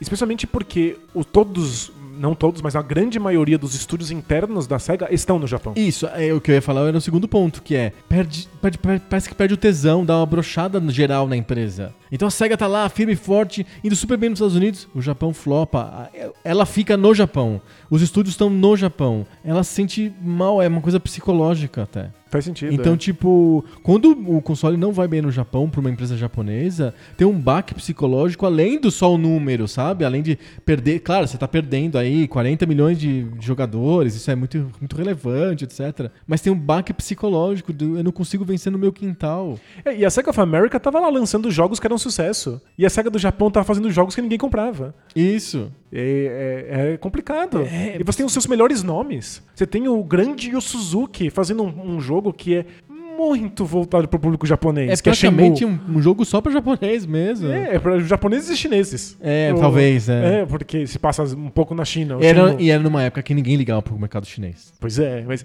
é, é- é muito voltado para o lar da SEGA. E ninguém compra lá. O, o jogo, o Shenmue foi um sucesso muito maior no- nos Estados Unidos. E na Europa. Na Europa, é, é bizarro. Tem, tem esse desencontro estranho. Mas é um, um perdedor basicamente porque as pessoas estavam esperando O ve- PlayStation vencedor. 2. Eles já tinham escolhido o PlayStation 2 como vencedor antes da geração começar. É. E isso é uma coisa que não- a gente não vê nas outras gerações. É, a tendência do mercado sempre foi comprar o grande console que inaugura a geração. Né, o Mega Drive venceu essa gera- a, geração 16 bits. O PlayStation vence a geração 32. Os, pr- os primeiros consoles a aparecerem costumam empolgar as pessoas e elas vão lá e compram. E o Dreamcast não consegue isso. Alguma coisa nesse mercado já estar consolidado e maduro fez as pessoas se aterem à marca. As pessoas Pode ficaram ser. fiéis. Várias coisas. Alguma coisa aconteceu. é. Alguma coisa aconteceu, mas é, o mercado não, não colaborou com a SEGA. A SEGA fez tudo certo, o mercado não colaborou. Ela vendeu só 9 milhões de unidades, principalmente na, na Europa e nos Estados Unidos. E, e foi o, o menos vendido dos consoles da geração dele. Foi o pioneiro e o menos vendido. Foi o rabeira da, lan- da lanterna do campeonato. E É. foi o primeiro a ser lançado. Durou pouquíssimo também. Tirou, né? Foi tirado do ar em 3 anos. Tiraram do mercado em 3 anos. É, a SEGA já t- tava completamente falida, já tava perigando não conseguir pagar as contas e fez um acordo com a Microsoft pra tirar o console do mercado. É, isso é importante. É, essa sexta geração, ao contrário da quinta, que teve dúzias de consoles, a sexta geração é bem concentrada. É, a gente tem um entrante, que é a Microsoft, que ela lança em 2001 o Xbox, o The First. a gente não tem culpa que a Microsoft não sabe dar nome pros É, consoles. pois é. A gente tem que ficar chamando de apelidos. É, a gente dá o nome. A gente dá o nome, porque a Microsoft não sabe dar nome. Então o, o Xbox, o The First, porque a gente não pode falar o Xbox One, porque um Já existe é um. One? Meu Deus. Precisa de intervenção. Isso de intervenção. Ai, ai. É, foi lançado em 2001 e o Xbox, ele, ele vai um pouco na onda do 3DO porque ele é uma coisa muito orientada para PC. Eles botam um PC dentro de uma caixa de... Como, é que é que você chama? De ar-condicionado. É um ar-condicionado gigante. Exato, é um negócio Assustador, é, denso, é, é. é pesado. É, é meu console mais pesado disparado aqui em casa. Nossa, é impressionante o Xbox. Nossa, é um peso de papel gigante. E eles botam um PC dentro. Só que qual que é a graça dele? Ele é um PC subsidiado, então você compra por metade do preço do que você compraria um PC, um, um Dell. É, o preço era muito bom pelo que ele fazia. e né? era muito barato. As pessoas começaram a comprar, independente dos jogos que tinham. Porque é um equipamento barato. Porque o hardware era incrível, as pessoas usavam de, de central de mídia. Tem um monte, uma cena homebrew imensa pro Xbox. por causa disso, porque era um console barato com um equipamento muito bom. Claro, ele não era exatamente igual ao PC, mas ele era muito parecido com o PC. Isso fazia programar pra ele também ser mais fácil. Pois é. Não era só o preço, também era a questão técnica, né? É, a, a- gente não comentou que um dos grandes sucessos do PlayStation 2 no Japão foi rodar DVD. Ah, sim, que é sim. uma coisa que o Dreamcast não fazia. E já começou a ser aquela coisa de eu preciso ter isso na minha sala, porque não é só os jogos, eu vou assistir filmes. Sim. E o, o Xbox, ele tá dando o passo além, que é aqui você vai baixar os filmes do seu computador e assistir no Xbox. Isso. Você vai baixar os vídeos da É internet. tem, Lembra quando a é, gente começou a baixar Tem um vídeos em HDzão 2001? aqui, é. Você enfiava tudo no HD e com uns homebrews bem básicos, você conseguia Virava assistir qualquer coisa. isso. não, né? era um computador, virava qualquer coisa. O que você quisesse. Tem uma cena homebrew ativa do Xbox The First até hoje. Você vai no YouTube, tem tutoriais de coisas de 2019 é muito impressionante. de né? pra mexer no Xbox, no primeiro Xbox. É uma baita máquina, emulava tudo. Tudo. Foi uma- a primeira grande central de emulação que a gente teve em Da, console da foi TV, no Xbox, é, né? exato, foi o Xbox. Foi incrível, a Microsoft é, usa essa, a, a base deles de PC pra entrar no mercado com um baita prejuízo. Então o, o console era pesadamente subsidiado e mesmo tendo vendido bem, vendeu 24 milhões de unidades, quase todas nos Estados Unidos. Inclusive foi lançado no Japão e deslançado tipo meses depois. Porque É um ninguém fracasso, comprava. é. E, tipo, vendeu 24 milhões de unidades. Foi o segundo, foi o vice-campeão dessa geração, foi o Xbox. O Xbox entrou no mercado assumidamente disposto a perder. E, e deu um puta prejuízo pra Microsoft. É, não era um problema. Eles queriam consolidar a marca Xbox e, a princípio, eles achavam que era preciso entrar no mercado japonês, apresentar o seu nome, colocar. Eles viram todas as histórias tristes da SEGA, que não dava certo no Japão e por isso perdia. Eles se impressionaram com isso. É, é, o que eles queriam era abrir os bolsos e comprar uma ou outra grande franquia japonesa. Contratar um outro game designer famoso Aham. no Japão e falar para os japoneses: Aqui, nós ó. existimos, aqui rolou." estamos. Na próxima geração a gente volta. É, não deu certo nem na- nessa nem na próxima. Nem nunca, mas aí o mercado japonês também ficou inexpressivo. Mas Aham. aí n- não foi a Microsoft adivinhando. Foi a Microsoft engatinhando pra tentar entrar nesse mercado. O Xbox, ou The First, é só a Microsoft dando oi pra gente. É, é, É, só ele mesmo. mostrando que eles podem entrar. Mostrando o console, mostrando a marca Xbox, mostrando o Halo. É isso. E com dinheiro bastante, porque a Microsoft é gigante, pra poder perder de lavada e voltar depois. Eles nem perderam de lavada. Quer dizer, eles perderam de lavada porque foram 24 milhões de unidades contra 155 milhões de unidades da Sony. Só que até que foi muita unidade pra uma marca que tava começando. E o, o lance é o prejuízo financeiro que deu, que foi, sei lá, centenas de milhões de dólares de prejuízo, porque os consoles eram muito baratos. Mas foi bom, a Microsoft ganhou a geração seguinte. Por É, muito pouco, ou a dúvida se, se ganhou mesmo, mas nos Estados Unidos, pelo menos nos Estados Unidos, ganhou com alguma folga do PlayStation 3. É, ela entrou no mercado, ela apresentou um modelo dela de jogatina online, foco integralmente nisso. A maior parte dos jogos eram jogos de tiro em primeira pessoa. Porque era o que funcionava no mercado dela Exato. e porque o online disso era muito bom. E é, foi só isso. É, é, é perder, planejando perder. É. Isso foi lançado dois anos depois do Dreamcast e um ano depois do PlayStation 2. Outro cara que atrasou muito nessa, nessa geração foi a Nintendo. E a Nintendo nem ficou em vice. Pelo menos o Nintendo 64 tinha sido o segundo mais vendido, né? O, a Nintendo nessa geração ficou em terceiro lugar. Ela vendeu menos do que a Microsoft. É o GameCube. Vendeu 22 milhões de unidades. Foi lançado em 2001 também, atrasadão. É. E aí, um monte de questões, né?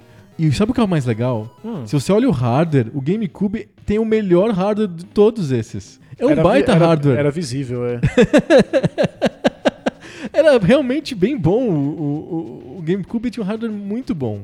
Então, eu, eu tenho um palpite sobre o GameCube que tem- tá muito associado à minha experiência pessoal com o GameCube na época. Você rompeu com a Nintendo. Quando eu rompi, eu rompi com a Nintendo na Você época do mandou GameCube. uma carta. Eu mandei uma carta pra Nintendo Power, Nintendo World, né? Nintendo World no Alguma revista aqui no Brasil. Era Nintendo World, fazendo meu, meu rompimento oficial com a Nintendo. Putão. Putaço, canarinho pistola. É, desde o PlayStation, na geração anterior, é, existia um certo orgulho de que os jogos não fossem muito infantis ou assumidamente infantis. Uhum. As pessoas defendiam o gosto delas por videogame com Resident Evil, Entendi. Não, Com- muito adulto. com Final Fantasy. Aham. Nós, como adultos, a gente sabe que essas coisas não são adultas. É, Sim, claro. É, Mas como, é, como adolescentes, não dá pra saber. É, como adolescente, aquilo parecia tão longe dos gráficos cartoonizados Aham. do Mario. Sim. É, quando o 64 abre mão desse tipo de jogo, quando você tem dificuldade de colocar os RPGs, as histórias épicas, o Resident Evil, que inclusive saiu com muito atraso no 64, Sim. no console, o 64 ficou associado a um console infantil. A gente. Só a- tinha lá o Mario, o Link, né? Mesmo. É o, o Banjo Kazooie, eram esses personagens mais cartunescos, pareciam do sábado do- animado, assim, sabe? Da, É, da é, TV. Exatamente. E engraçado é que se eu jogar um jogo de terror do, do, do PlayStation, eu bocejo por, por oito dias e oito noites. tipo, não tem nada de adulto, é ridículo e quebrado, e provavelmente eu vou me emocionar muito E mais. se você lê o texto que tá escrito, você morre de rir. você- É, é ridículo. Eu vou me emocionar muito mais jogando, sei lá, o Ocarina of Time. Aham. Vai ser umas sens- sensações mais adultas do que o gráfico me, me- a- aparenta. Mas a Nintendo ficou muito associada com isso. O, lançou no final da geração do 64 o Conker's Bad Fur Day. Que era a mistura das duas coisas. Era, era, era um personagem fofo que vomitava e ficava bêbado É, sim. e fazia piada com, com cocô e fa- falava coisas absurdas, tentando fazer um aceno ao público mais adulto. E eu acho que quando o GameCube escolheu ser um cubo com alça, parecendo uma lancheira de criança. É um cubo roxo, né? E as, as primeiras imagens do console eram o mesmo Mario do Mario 64. Só que Na com- água. Na, na água com gráficos mais bonitinhos, assim. suavizados? Suavizados. Parecia que o GameCube tinha parado no tempo. Uhum. Assim, é a mesma experiência que eu já conheço do 64. Mas posso dizer- Que eu já conhecia antes, enquanto o público ficou mais velho. Mas posso dizer, Diga. isso é igualzinho do Switch. O Switch é igual, só que deu certo, porque o público quer isso agora. Depois de duas gerações de PlayStation 2 e Xbox 360, de ter Gears of War, God of War, tudo of War, é só tiro pra todo lado, ter o Mario fofinho virou uma coisa desejável. Pois é. É que o que eu acho que a mudança fundamental é que a gente não precisa mais justificar videogame. É, é, é legal mesmo. E os, os- os celulares ajudam isso também. O Switch também é muito ajudado pelo celular. Faz o sentido. fato dos celulares serem um bico, todo mundo tem um celular no bolso. E quando você vai jogar um joguinho de celular, não dá pra ser o God of War. Tem que ser um jogo mais simples, ou sei lá, um jogo mais cartunesco. Faz com que a experiência do Switch não seja tão alienígena. E aí, aí tem uma questão nostálgica, eu me lembro da minha infância. E funciona muito bem. Perfeito, no é. Cubola, não. No, no GameCube, o Cubola não rolava. É, nessa sexta geração, as pessoas estavam muito interessadas não só em pagar de adultas e falar que videogame era um entretenimento, como o cinema e como Aham. qualquer outro, mas começou uma discussão encabeçada pelo PlayStation 2 de que videogames eram arte. A primeira vez que a gente ouviu pessoas de outras indústrias cogitarem que videogames poderiam ser obras artísticas foi com Ico, Uhum. do Fumito Ueda no PlayStation 2. Começo do PlayStation 2, né? É com um Steven Spielberg falando: gente, a coisa, a, a experiência mais impactante que eu tive nos últimos anos foi jogando Ico num videogame. Presta atenção nos videogames. Uhum. É, as pessoas estavam muito interessadas em justificar os seus gastos de tempo e de dinheiro. Com, Verdade. com- Hoje não precisa mais nada disso. Hoje pouco tá se lixando, já tá Exato. tão dentro da cultura. É, A, a partir do Mega Drive, a gente começa a falar sobre o videogame, mas ainda há muita defesa que deve ser feita. Especialmente porque a gente já falou aqui, é, a geração Mega Drive traz Mortal Kombat. Uhum. Você precisa ficar defendendo os jogos constantemente. E no meio dessa conversa, me vem o, o console lancheira. Que é o com Mario com água. Mangueira d'água. Com o Mario dando jatinho d'água na cara das pessoas. Com os mesmos jogos da Nintendo que são muito associados a um, um imaginário infantil. Uhum. É a Disney dos videogames, né? Exatamente. É, o jogo- mas o jogo mais importante do GameCube não foi o Mario de, de- o Mario de água, né? foi Smash Foi o Bros. Smash né? Brothers, claro. E com os personagens da Nintendo, é a Nintendo falando sobre ela mesma. Ela parece um grande video show, assim. É, é o vídeo show, exato.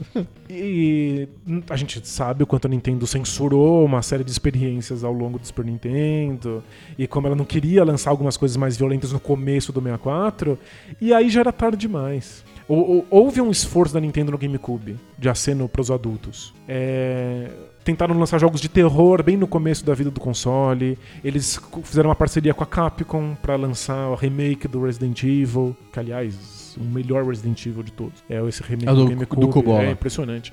Mas a, a imagem do console já estava comprometida. Sim. Era um console infantil. E vendeu. Vendeu 22 milhões de unidades. Deve ter vendido por causa dos First Party e por causa dos Smash Brothers. É, vendeu pra fã- muitos fãs da Nintendo e vendeu pra quem queria dar console pras crianças. Uhum. Vendeu pra gente que tinha família. Era um console família. Uhum. O PlayStation 2 era o console arte. É engraçado, engraçado, é engraçado isso, é o jeito como que a gente associa as coisas depois. E o né? Xbox virou o console do- da experiência, da experiência online. on- online, exatamente. De você estar na internet. E dos homebrews, de gente que quer usar o hardware da Microsoft pra alguma outra coisa. É, Essa foi, a, essa foi a sexta geração, uma geração sui generis que o entrante, ele vai bem, mas não, não leva, mas e- o pioneiro fica em último.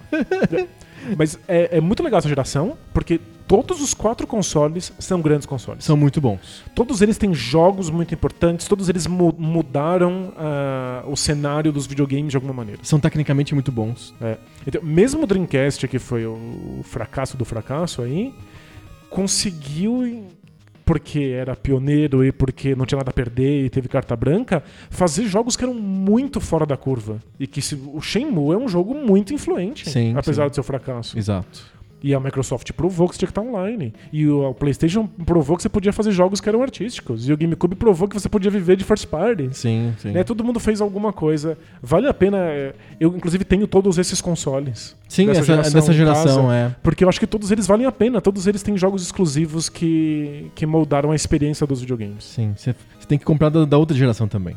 Tem que achar um 3DO e um É. Jaguar. Eu passo. Vamos fazer uma encerra- um encerramento super rápido falando dos portáteis, assim, ampassant? Vamos lá.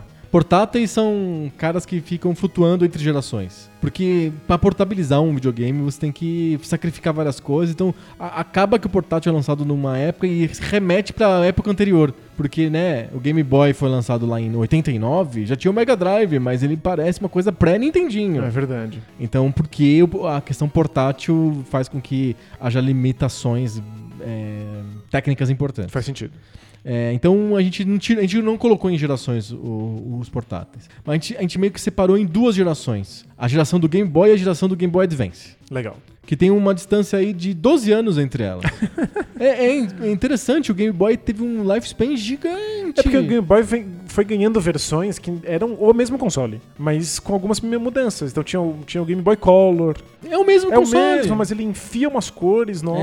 É, ele né? fica mais fininho, a pilha dura mais. Vai fazendo algumas mudanças, mas no fundo é a mesma coisa. Exato. E o Game Boy é um absurdo. Ele vendeu 118 milhões de unidades, o que significa que até o, esse, essa época foi, era o console da Nintendo que mais vendeu. Foi, foi o Game Boy. Muito mais do que o Nintendinho, que o Super Nintendo. Vendeu mais que o 64. PlayStation. Vendeu mais que o PlayStation 1.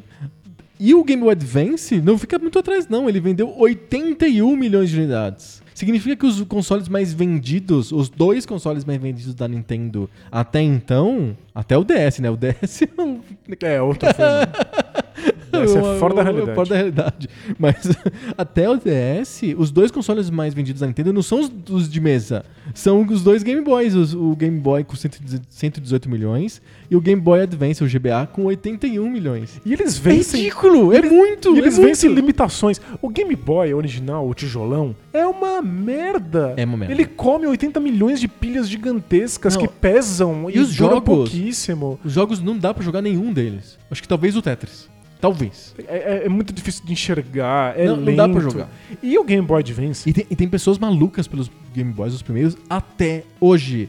Colecionadores, consertadores, Mas é legal. modificadores. É um hardware interessante. Era, era- portátil, já tem, já, tem, já tem isso. Entrou no imaginário, mas não é legal ver que tipo de concessão a gente fazia para as coisas caberem na palma da mão? É, os jogos, os jogos são into- intoleráveis. Não, Não, é, é- não tem como é medonho. voltar. O GBA dá, o GBA dá pra O voltar. Game Boy Advance é um, um- um hardware muito impressionante. Ele faz algumas coisas melhor que o Super Nintendo e ele Ele é cons... muito depois, ele é de 2001. Pois é, mas ele é um... o- Só que ele é portátil, né? Só que ele se beneficia do fato que o Super Nintendo tem um catálogo maravilhoso de jogos. Sim. O Super Nintendo é um videogame que se sustenta até hoje com Muito, jogos que muito, são ainda muito. muito bons. É provavelmente o principal videogame de emulação, digamos assim. O que você vai buscar mais pra emular é o Super Nintendo. É verdade. E o Game Boy Advance não só herda essa, esse catálogo, porque todos os grandes jogos Super Nintendo foram sendo lançados pro Game Boy Advance, mas ele também virou o lugar em que continuava se fazendo jogos nesse modelo depois que o Super Nintendo morreu. Uhum. Então ainda havia tanto pra explorar no- na- nas plataformas, ainda tanto pra se explorar nesses gêneros, e o Game Boy Advance dava conta. Sim. Então, é, para mim, é um dos melhores catálogos de jogos de todos os tempos. muito impressionante O Game Boy Advance é muito incrível, mas era impossível ver a tela. O hardware é, é- é incrível e é impossível ver o jogo. Depende do ângulo em que a luz bate, acabou. É, A tela Depois eles melhoraram, foi saindo um milhão de versões. Agora tem umas micro versões que são chaveiro. Vai no YouTube, você vai ver um milhão de tutoriais de como abrir o negócio, instalar uma lâmpada lá que fica do ladinho, não sei o que, pra melhorar. Tipo, é medonho e mesmo assim foi um sucesso. O Game Boy e o Game Boy Advance tem questões, problemas práticos, mas as pessoas amavam mesmo assim. E é um sucesso tão grande que praticamente não tem os perdedores. Eles simplesmente dominaram, sentaram em cima do mercado e falaram: foda-se, É, todos os- vocês. Os perdedores que a gente vai falar agora foram obliterados. Não, né? não- nem existem. Então a gente vai falar do Lynx da Atari, que foi o primeirão lá de 89, mais ou menos o mesmo ano do Game Boy. Que era colorido, enquanto o Game Boy era preto e branco. Provavelmente o Lynx tem um hardware muito melhor do que o do Game Boy. Com certeza. Vendeu 500 mil unidades, nem, nem cosquinha fez, não tinha jogo, não tinha first party, não tinha Mario, não tinha Tetris, não tinha nenhum atrativo. Ele é o primeiro desses portáteis a ter um, um design horizontal, ao invés do Verdade, vertical né? do Game Boy. Exato. É que era o mais padrão, era horizontal, porque a, a tela tem esse sentido mais horizontal, então parece que faz sentido em termos de design, porque o outro console da geração, que é o Game Gear, também é horizontal, né? E o Game Gear era muito bom. O Game Gear Não, tinha... é- ele era muito bom, ele era praticamente igual o, Mega, o, o Master System, ele tinha um hardware virtualmente igual ao do Master System, inclusive era retrocompatível, se você usasse um adaptador, você podia contar com os cartuchos do Master System nele. Ou seja, era, era um troço poderoso. Era um troço pra época, poderoso né? pra época, é de 90, então você tem que descon- descontar a portabilidade, né? Esse tempo que leva pra ficar portátil uma experiência de Master System. Tem bons jogos, A tela era muito boa. mas ele tinha uma limitação. A pilha Ele- não é insuportável. Ele engolia a pilha. O, pessoal, o pessoal conta que ah, durava cerca de 3 ou 4 horas. Não, não durava nenhuma, uma hora e meia, eu acho. Só que, imagina, imaginemos que durasse 4 horas. Não é como se fosse um celular. Não é como se fosse o Switch, você bota na, na, na, Você joga na parede. fora a pilha. Você joga fora, tem que comprar outras pilhas pra jogar 4 Não, horas não a dá, mais. não dá. Era inviável. Esse é um do- de- desses Hoje, três que... horas com bateria, já, as pessoas já acham inviável. Pois é. O Imagina se você Switch leva muita pedrada. Imagina se você tivesse que pagar dinheiro É que o por mais Switch- 4 horas. Dura três horas no máximo, fora da, da tomada. Mas é uma tela imensa, com gráficos 3D foda, não sei o que. Não aquela Com telinha. acelerômetro. É, touch. e- É, não faz sentido. Não faz o Game sentido. Gear é um desses casos em que a SEGA não, não percebeu que a tecnologia era melhor do que o mundo tava, tava Mas vendeu bem, pra- vendeu 11 milhões de unidades. Era a força do nome Sega, a força do jeito como a Sega vendia. E era um portátil impressionante. Se você vendeu mais que o olhasse, Saturn. Se você olhasse ele na vida real... Vendeu você- mais que o Dreamcast. Tipo- Saturn não, não. O Saturn vendeu mais, mas vendeu mais, mais que que o Dreamcast. Dreamcast. Mas é que olhar ele no mundo era impressionante. Você falou assim, não acredito que isso aqui existe. É- é- Era o futuro na sua mão. Mas não dava pra bancar. E da geração do GBA, o concorrente mais interessante era o Wonder Swan, é, que vendeu 3 milhões e meio de unidades só no Japão. Ele foi lançado só no Japão. E era um, era um videogame legal, um videogame bacana, com vários títulos, mas nenhum muito marcante por causa da questão aí que a Bandai não tinha tanta força no mercado pra conseguir as- a- a- os títulos e as licenças e tal. É, o- o competir com o Game Boy Advance é complicado, é a melhor biblioteca da história dos videogames, mas o, o Anderson ele faz uma outra coisa. Ele não compete diretamente com o Game Boy Advance. Aham. Ele tem outro tipo de jogo. O, o Anderson tá muito mais próximo do Game Boy Inclusive, original. o Wonder Swan foi criado pelo cara que criou o Game Boy. É, ele é muito mais parecido com o Game Boy do que ele é parecido com o Game Boy sim, Advance. sim, é verdade. No Game Boy Advance, você está jogando o Super Mario World. Você está jogando esses grandes jogos que são associados com a experiência do sofá. O Wonderswan é muito voltado para a experiência portátil. São jogos curtos, muitos jogos arcades. Ele é muito mais parecido com os jogos de celular que a gente tem hoje do que com o que o Game Boy Advance fazia. Sim, É dificílimo achar no Game Boy Advance jogos que sejam de fato feitos para portátil. sim. A gente nem vai citar aqui os outros concorrentes, tipo o Nomad, que era o portátil da, da SEGA, A que SEGA não consegue virtualmente de nem lançou, é. O Neo Geo Pocket e o Neo Geo Pocket Color. Sério, o Neo Geo Pocket Color é muito bom. É um dos meus portáteis favoritos.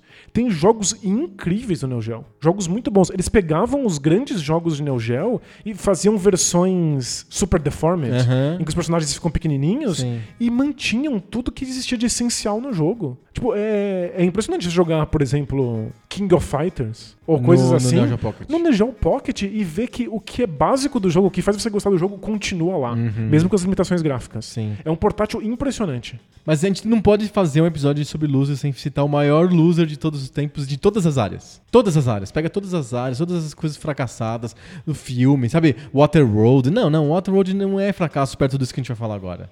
A gente tem que falar do Nokia Engage. É, é fracassado como videogame, mas é fracassado como objeto, Como tudo! como uso de plástico, Como caso de negócio, como, Como- qualquer coisa que você quiser na vida. como uso de espaço no mundo. é, nossa, é um, o Engage esse é um caso de fracasso. É né? o, pra quem não lembra, o Engage é o celular da Nokia, que seria um videogame também. E pra ele ser um videogame... Ou o contrário, era um videogame que seria celular. Ah, algo assim. E aí, tipo, os celulares da Nokia, né, eram o que eram lá em 2001, 2002. tipo, todo mundo tinha um celular da Nokia, porque, né, é uma marca foda, Nokia. E aí eles lançaram um com formato de um Game Gear, mais ou menos, em que pra você falar no telefone você tinha que colocar ele de lado na tua orelha. O que virou, já existia internet na época, virou- era uma espécie de meme que era o que o pessoal chamava de side talking, né? Conversar de lado, né? Que você fala com o celular apoiado no, como uma navalha no teu rosto. Isso aí, imagina como se você tivesse que mostrar a tela do seu videogame Pra portátil alguém. pra cara da pessoa que tá na sua frente pra ser capaz de falar no celular. É ridículo de um E- jeito. E o que dizem é que o celular era muito ruim, E os videogames era muito ruim. os jogos eram péssimos, custavam uma fortuna. Era eram, muito caro, Eram era cartuchos, tinha que enfiar o cartucho dentro do. Tudo do- errado, é, tudo errado, tudo porcaria. errado. A gente tem que terminar esse episódio de Perdedores com o maior perdedor de todos os tempos. É, foi um dos maiores fracassos de qualquer coisa na história da humanidade. Fica um abraço pro pessoal lá da Nokia, na Finlândia. tá de parabéns. Fechamos nossos losers? Fechamos? Uau, é muito loser. Ó, a gente falou de um monte A de gente consoles. falou de um monte de consoles, acho que foi uma lapadaça gigante na história dos videogames. Quando a gente tiver mais anos de podcast, a gente for avançando no tempo, aí de repente a gente fala sobre os losers da sétima geração. Será que tem? Acho que não tem. Não tem, ninguém perdeu. Todo mundo ganhou. É verdade. Ninguém vai ganhar nem perder, vai todo mundo perder. Não, ao contrário. Vai todo mundo Na ganhar. sétima geração, todo mundo vai Todo ganhar. mundo vai ganhar. Pensa, o Xbox 360 ganhou, o PlayStation 3 ganhou, o Wii ganhou muito, o DS ganhou muitíssimo. Todo mundo ganhou. É, mas ta- É talvez. a geração mais feliz da história dos videogames. Talvez valha a É discussão. o de- SBT da história dos videogames. Mas talvez valha a gente conversar porque que o Wii ganhou tanto e os outros ganharam menos. Mas é- ganharam vai ser- muito, todo não vai mundo ser os ganhou. perdedores, vai ser os. Os menos ganhadores. Os menos ganhadores. é todo isso. mundo ficou feliz. Eu quero um mundo que nem a sétima geração de videogames. em que todo mundo ganha, todo mundo é feliz igualmente. É, maravilha. Vamos para o Bota Ficha. Bora.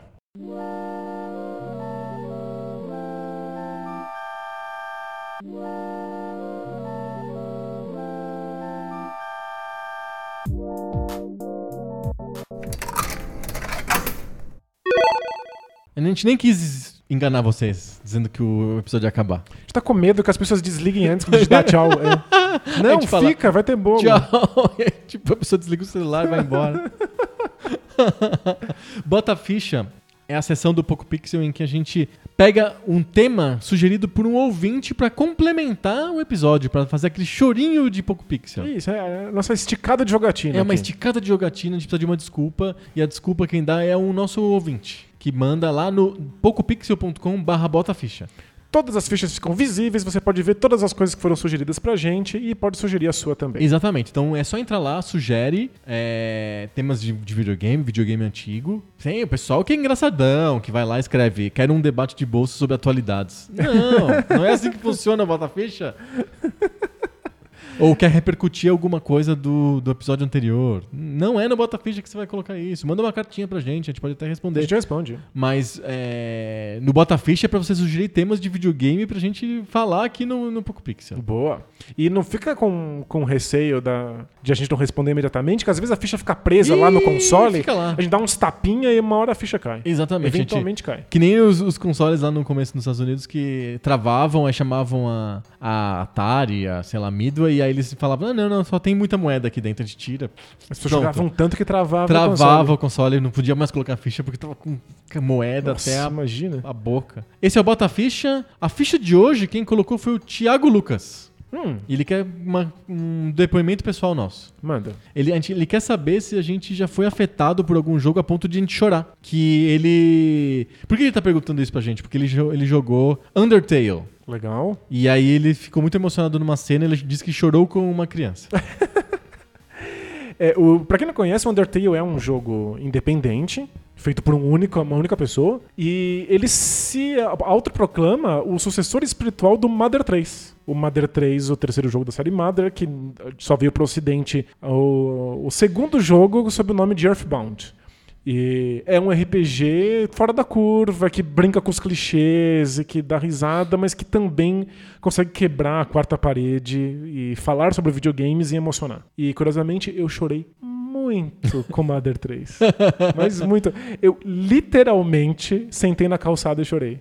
é na calçada? Na calçada. Porque você tava jogando com portátil? Eu tava. Eu joguei um. Ah, era pra portátil, né? o Mother GBA, 3 né? é pro Game Boy Advance, sim. foi lançado para o Game Boy Advance depois de. Tá quase pronto pra Nintendo 64, mas tem problemas técnicos terríveis. E aí, eventualmente, eles jogaram tudo fora e começaram de novo. Fizeram um outro jogo no GBA. No GBA com gráficos 2D. E eu tava jogando ele num portátil, no ônibus. E desci, chegou o meu ponto. Eu desci do ônibus e eu tava nas cenas finais. E já muito emocionado. E aí eu resolvi sentar na calçada pra jogar os últimos 10 minutos e fiquei ali sentado. chorou na chorando. calçada. Chorei na calçada jogando Mother 3.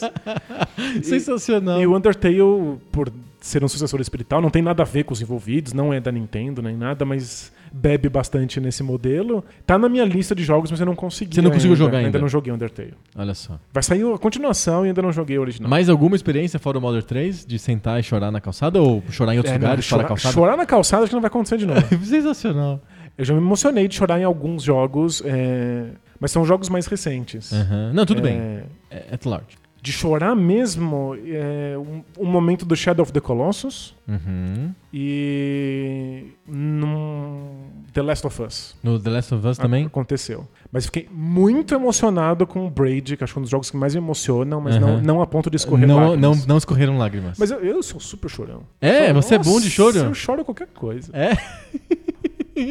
Não, Não, eu sou não é péssimo mérito de desses choro. jogos. Você não chora? Nossa, eu não choro com nada. Nada, nada. Tem um toco no lugar do coração.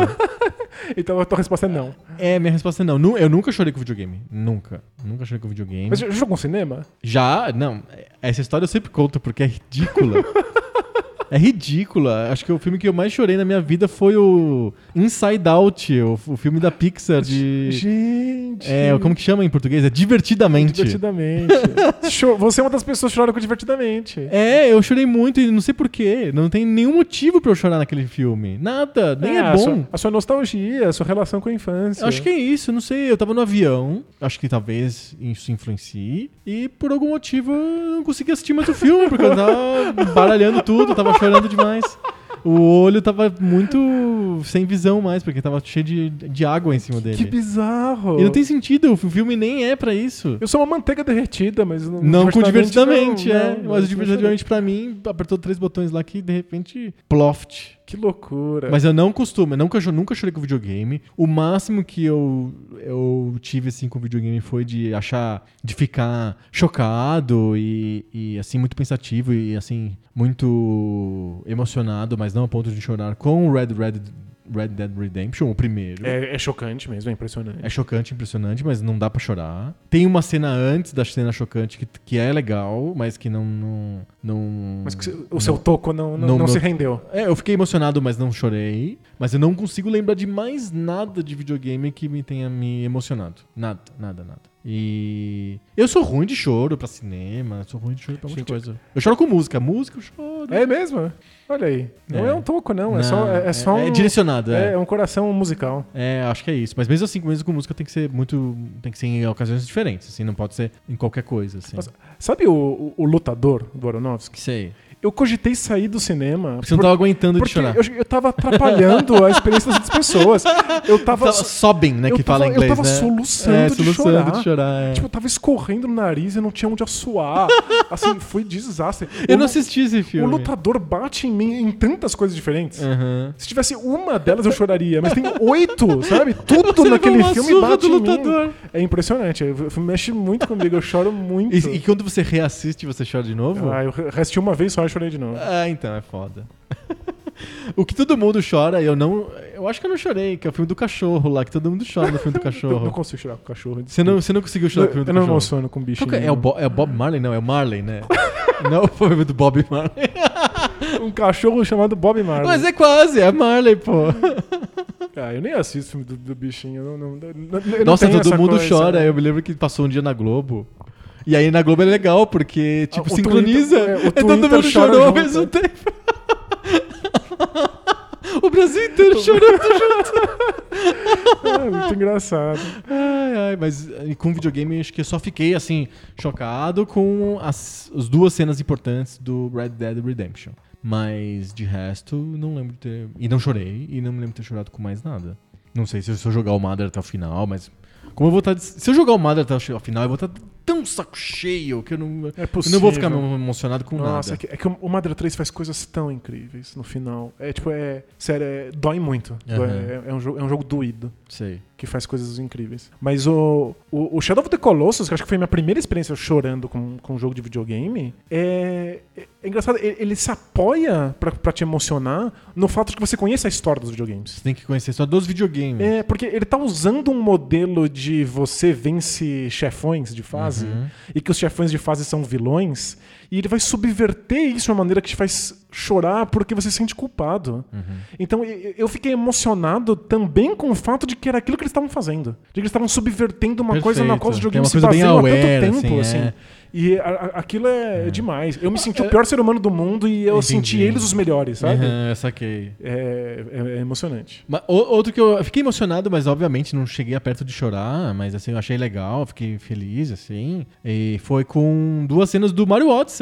Ah, porque você chora com nostalgia. O que te emociona é, talvez é seja nostalgia. isso, talvez seja isso. tal- Talvez porque, tipo, Inside Out, né? Mas o. O Odyssey faz coisas muito bonitas do ponto de vista nostálgico. Faz, faz coisas bem legais do ponto de vista nostálgico. E o final do jogo, da parte, da parte regular do jogo, o final é uma frustração, o final do Mario Odyssey, né? Porque você termina, faz um monte de coisa, E e, aí o, nada, é. o, o, o filminho é 5 segundos e tchau, e vai se fuder. Assim, tipo. né? É, é bem, bem, bem tosco, assim, o final É. do Mario Odyssey. Mas antes tem uma cena, mu- uma cena que você joga que me remete um pouco à cena do Red Dead Redemption. Faz sentido. A outra cena, não a cena final, mas a- antes da cena final. É, é difícil de falar das cenas do Red Dead Redemption e do Odyssey sem dar spoiler. É. Mas você tem razão que existe uma, uma similaridade. Tem uma similaridade que eu achei interessante. E a cena da festa, né? Que eles homena- homenageiam o Mario e o Donkey Kong numa festa em New Donk City, lá, não sei o quê. É legal, é, é bonito, assim. Você falou que o final é meio broxante. É porque quando você termina aquela famosa A fase super mega fase lá. super mega fase de Tem um outro final. meia hora, tem um final e aí sim passa os créditos. Ah, aí ele te tá. agradece por ter jogado. Ah, bom. Aí ele faz. eu não vi. Ele faz o final de fato. Ah, bom. Porque o final do mesmo é do tipo... Vou passear pelo mundo, tchau. É, não. Foda-se. Não, não é o final do jogo. É. É meio irônico até o final do jogo, do tipo. Acho que a gente pode contar, porque não tem graça não, nenhuma. imagina, É. é. A princesa fala assim do tipo. Ah, só porque você acha que você me salvou aqui do Bowser, você é grande merda, eu vou passear aqui, tchau. É, é- é tipo isso, assim. É a Nintendo feminista. É a Nintendo feminista, É, exatamente. a, a É tipo princesa a se empodera. É É, a princesa do. do Frozen. é isso mesmo. É, é. Tipo, você tá achando o quê? Que você veio aqui me salvar e agora você vai me levar como prêmio? Nem fudendo, eu vou passear, tá? Tchau. E aí você passa a encontrar ela em todas as fases. Ela é, isso leva à história de você poder ainda encontrar a princesa em tudo quanto é lugar, em lugares escondidos que ela te dá lá uma estrela. Já tá lá explorando o mundo, assim como você fez antes. Exatamente. E aí depois tem um, tem um final de fato. Tem um final de fato, É, né? Que eu não fiz. é Que eu nunca joguei. Créditos, essa, nunca, né? nunca cheguei até o final dessa fase. bu- Do. A fase. Eu preciso de um dia. Um dia inteiro só pra isso. Eu Isso. boto na agenda. Terminar Mario Odyssey. Isso, oito horas consecutivas. Porque você tem que ficar testando, tentando, É, tentando, você não pode tentando, errar. você não pode errar. Você não pode errar. Então aí fica difícil, que eu tenho pílulas de tempo pra jogar videogame. Então, É, não, essa fase não é feita pra isso. Não é feita pra isso. É isso, respondido sobre o choro no videogame?